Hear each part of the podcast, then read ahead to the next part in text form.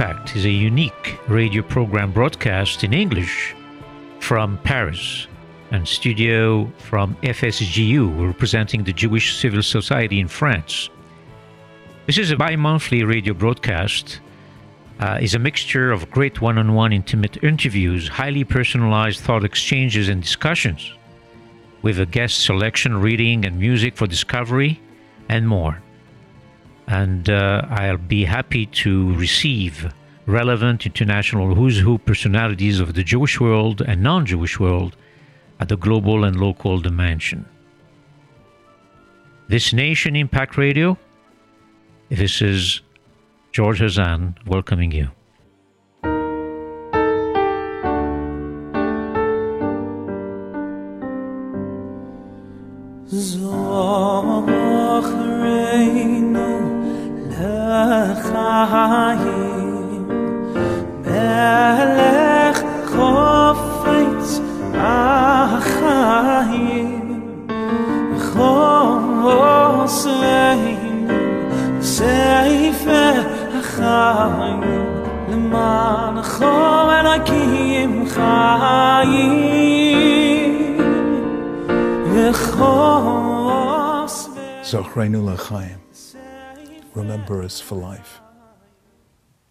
It was more than 40 years ago.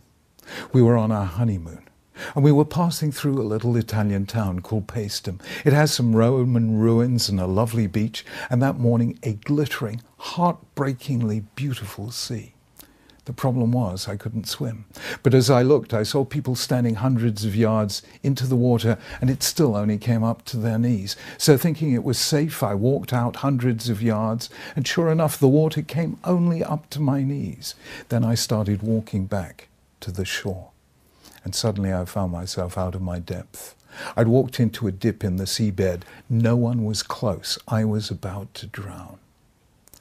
And as I went under for the fifth time, I remember thinking, what's the Italian for help? And what a way to begin a honeymoon. Somebody saved me. Well, how, who, I never knew. By then I was more or less unconscious. But this I have known ever since. Every day is a gift from God. When we know that and feel it in our bones, that's when we really live. Shana Tova. Sefer ha-chagim Man-chagim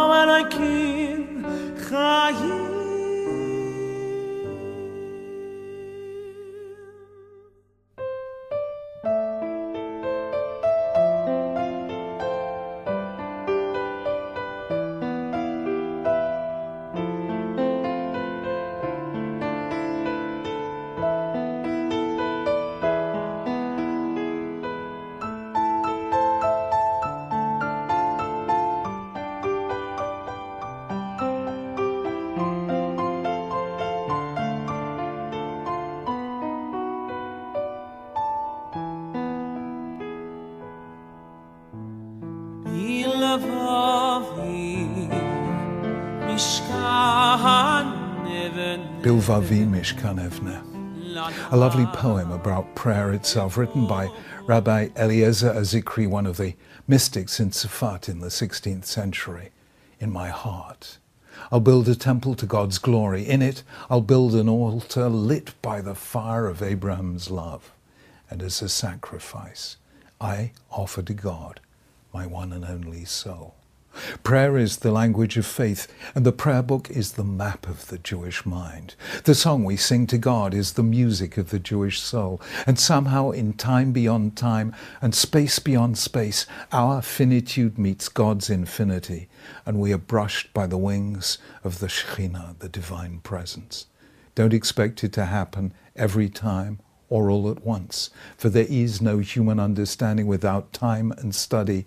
Yet it's there in our prayers written by our ancestors as they strove to find the words that would reach out toward the unsayable, like a message transmitted to some distant star. And there you will find the mystery of Jewish spirituality that turned our ancestors, a tiny and otherwise undistinguished people, into a nation that defied the laws of history and outlasted all the world's great empires. Prayer is the place where our speaking meets God's listening, and in ways we will never understand, we are transformed. Shana Tova.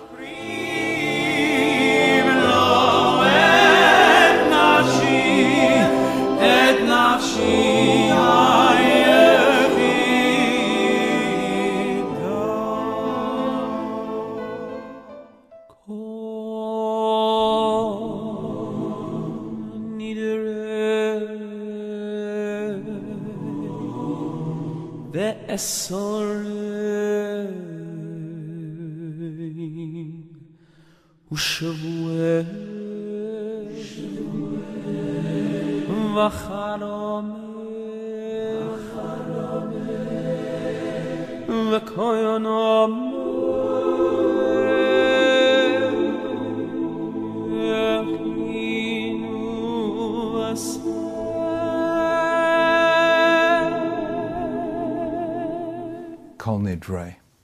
Was there ever a stranger prayer to capture the imagination of serious minds?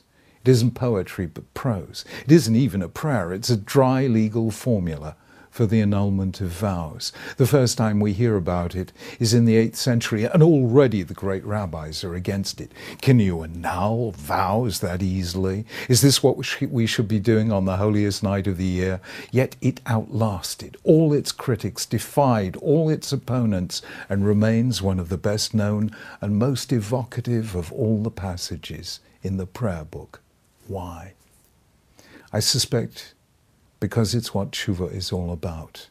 Like rash vows, like thoughtless words, we do things we know we shouldn't do.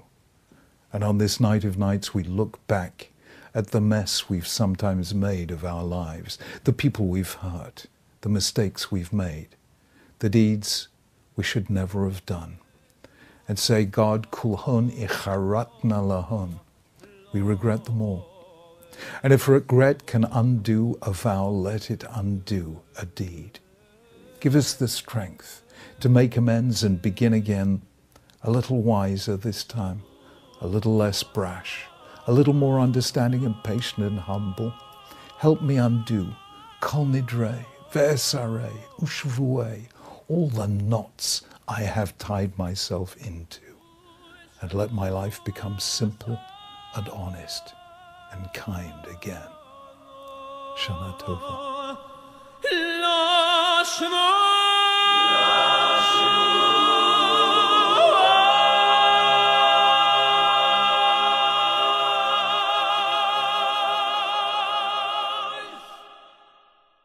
Unesanetoike Kerushas hayom Ki hu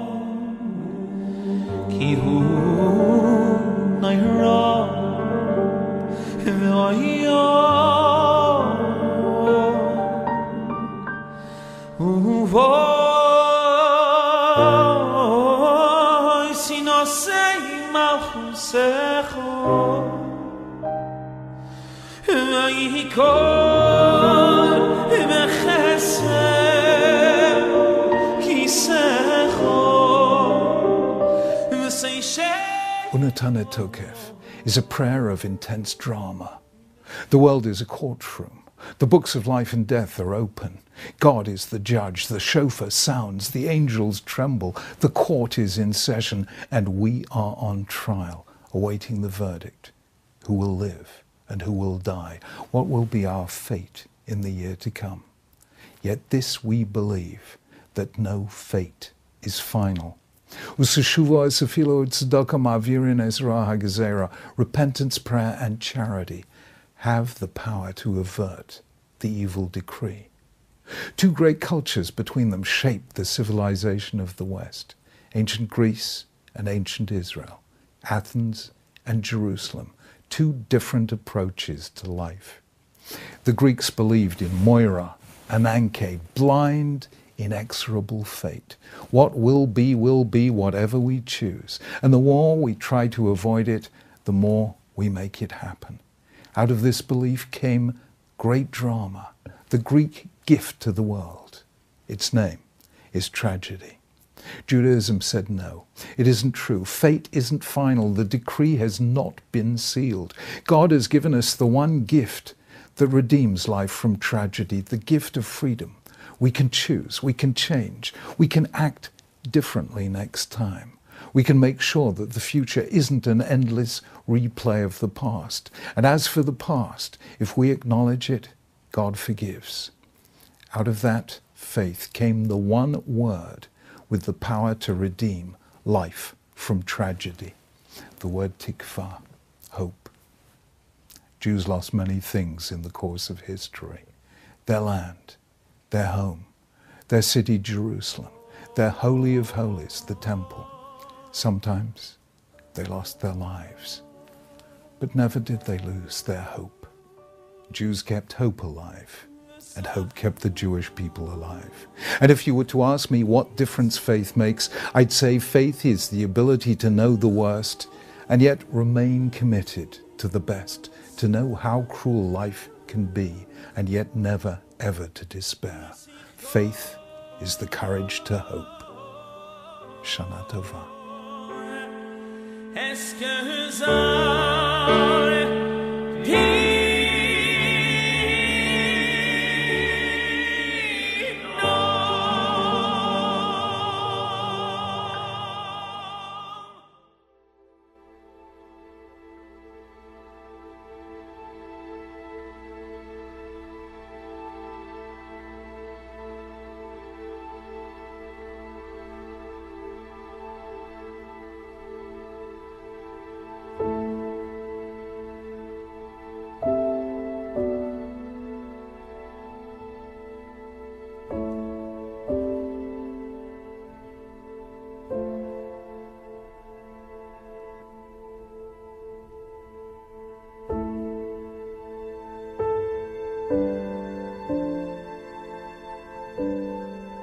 Remember us for life, King who delights in life, and write us in the book of life for your sake, God of life.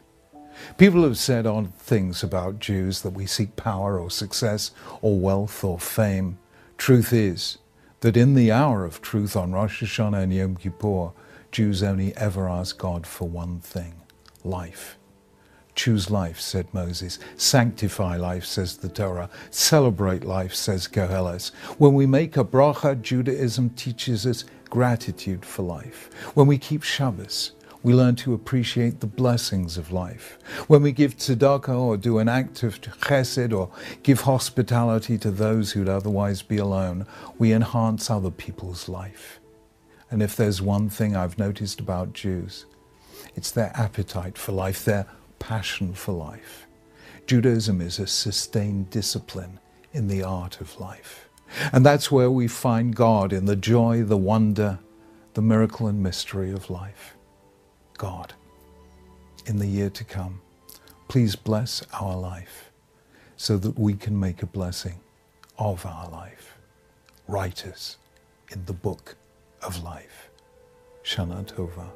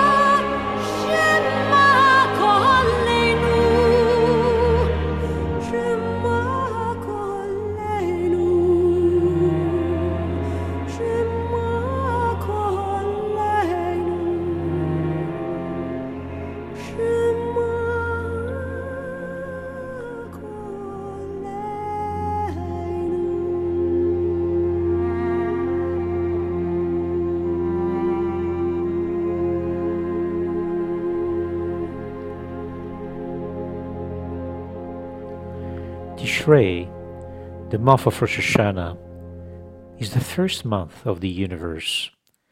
And just as when God completed his creation, he contemplated and evaluated it, so does he do every Rosh Hashanah, which means that Rosh Hashanah is actually the day of judgment for the universe and for mankind collectively and individually.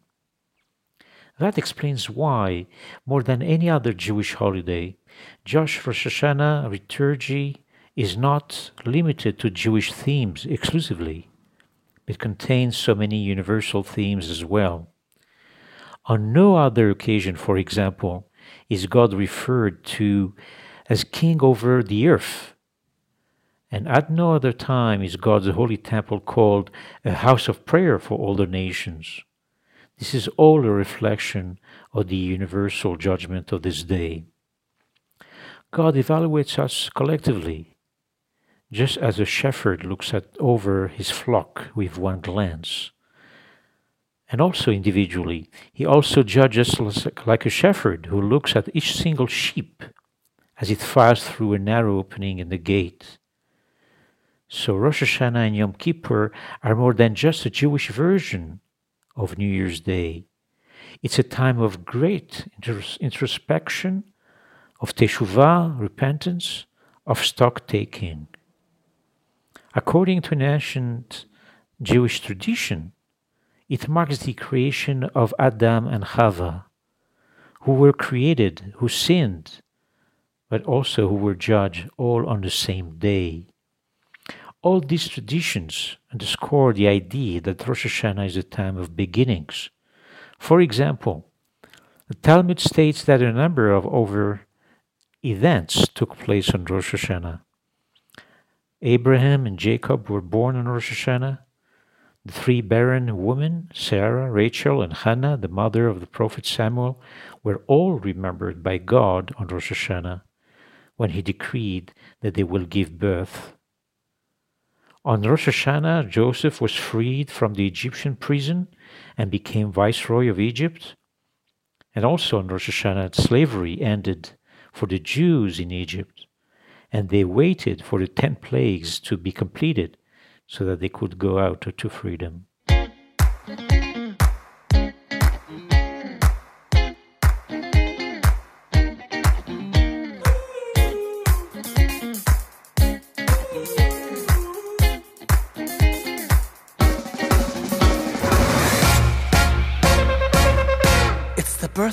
Of creation.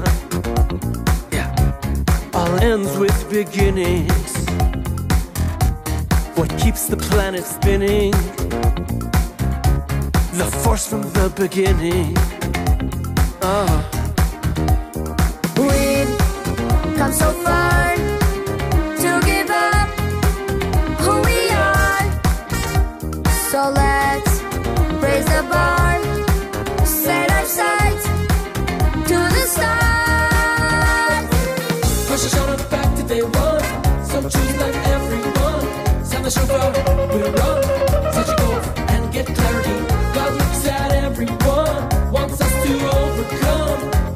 The world they want. Is on a time to get dirty. This is on a time to get dirty. This is on a time to get dirty. This is on a time to get dirty. The present rich with meaning. The future is yours for choosing. The shofar we are hearing. Apples dipped in honey. Ah, We make mistakes, start anew. We can change. Take stock, suit your soul. Shana Tova,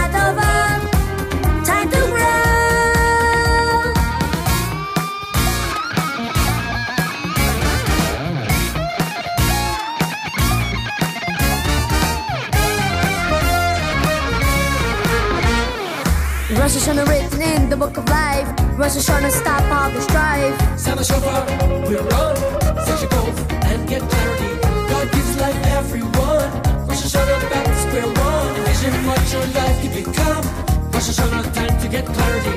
Rosh Hashanah time to get clarity. Rosh Hashanah time to get clarity. Rosh Hashanah time to get clarity. Rosh Hashanah time to get clarity. Rosh Hashanah time to get clarity. Thus, Rosh Hashanah is a time for significant initiatives. As such, it is an opportunity for us to recreate ourselves, to return to relationship with God, to strengthen our ties to our faith. Bear this in mind. The overall theme of Rosh Hashanah and Yom Kippur is change. That's the theme. To change from what we were before and to become new individuals. The motive behind it all is accountability. We are responsible for our actions. We do not live in a vacuum. What we do or say has an impact and then a resonance in the world. Yom Kippur represents the potential for human being to change and return. We are not eternally condemned to follow certain habitual path. We do have the ability, if we so choose, to change our ways. It is amazing. In the Talmud, Nedarim 29b, the sages tell us that teshuvah, repentance, was created before the world was created. That is to say, the idea of repentance of a person changing himself and changing his course is an integral part of creation. And the world could not exist without it. Shana Tova.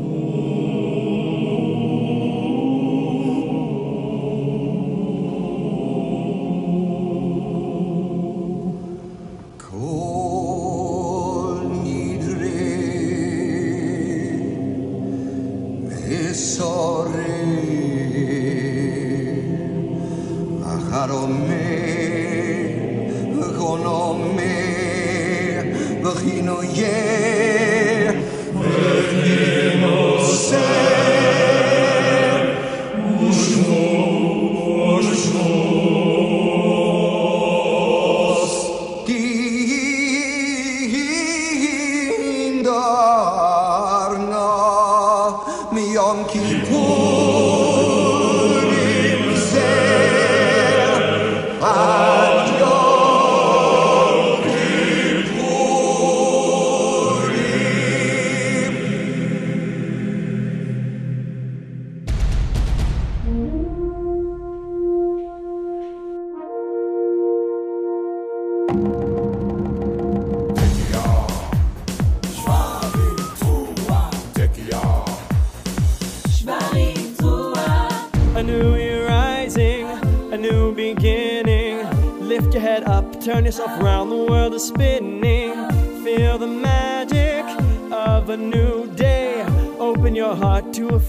start, send your fears away.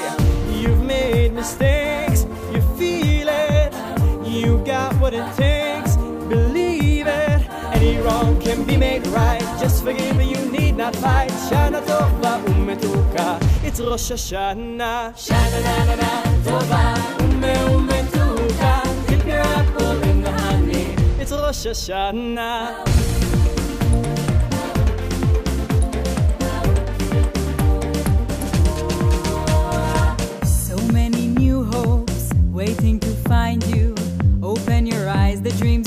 Prize are all around you.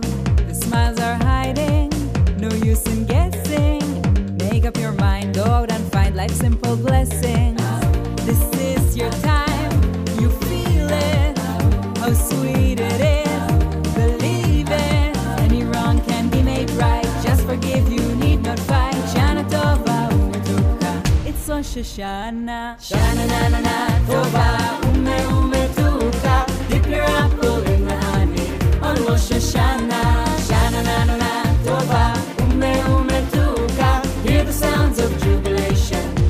שושנה. יהי רצון שנהיה